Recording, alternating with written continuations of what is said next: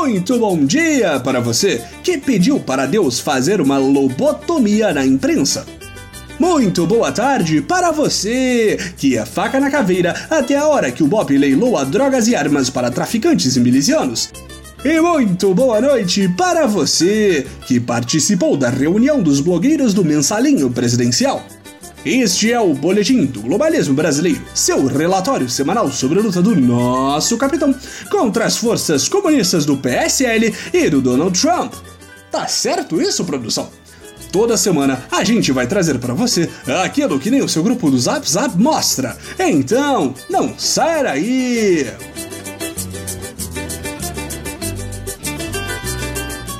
Patriotas, sem saber o que é uma semana tranquila desde o começo do ano, nós aqui do Boletim ficamos surpresos quando até a última terça-feira nenhuma pauta bomba havia explodido em Brasília.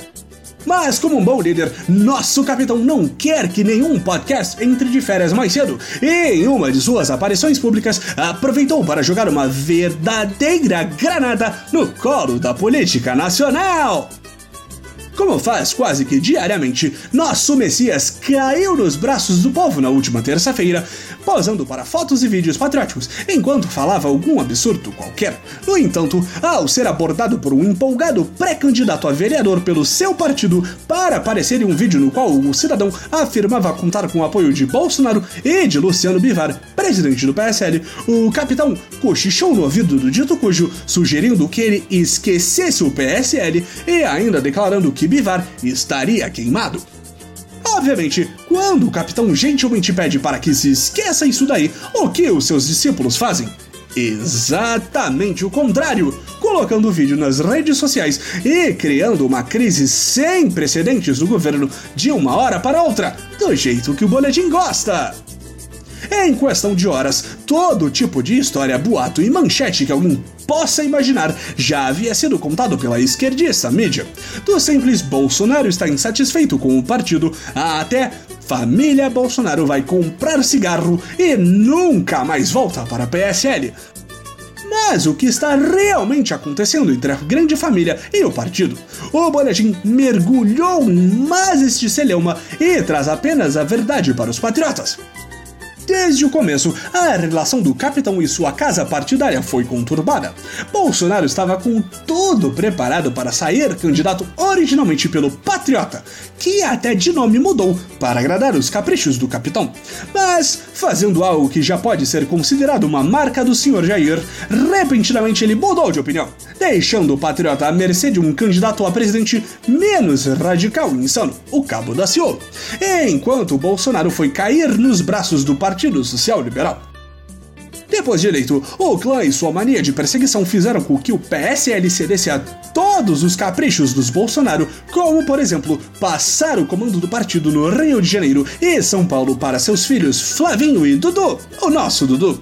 Até mesmo afastaram de seus caciques por desentendimentos com Carluxo durante a saga Bebiano, já registrada pelos escribas do boletim. No entanto, até mesmo os poderes da família presidencial têm limite, por incrível que pareça. Ao tentar escalar sua revolução laranja no PSL para cima do fundador do partido, o queimado Bivar, os Bolsonaro passaram rapidamente à condição de convidado que decide ficar por tempo demais após o final da festa sem ajudar com absolutamente nada.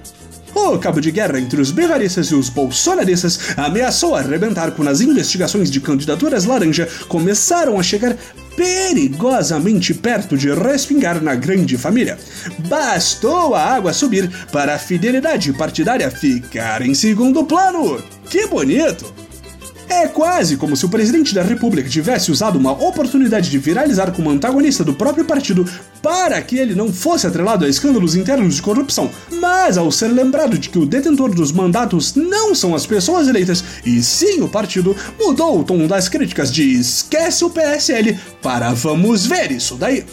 O que começou como uma tentativa de botar uma banca anticorrupção e distanciar do partido pode terminar com um presidente da república impopular e ainda mais desarticulado, um senador altamente suspeito de policrimes, um deputado precisando de votos para se tornar embaixador e um Carluxo sozinhos no churrasco político, sem amigos, mamata ou canja.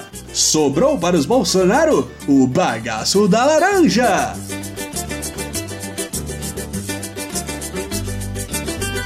Esse foi o nosso boletim do globalismo brasileiro para a semana de 14 de outubro.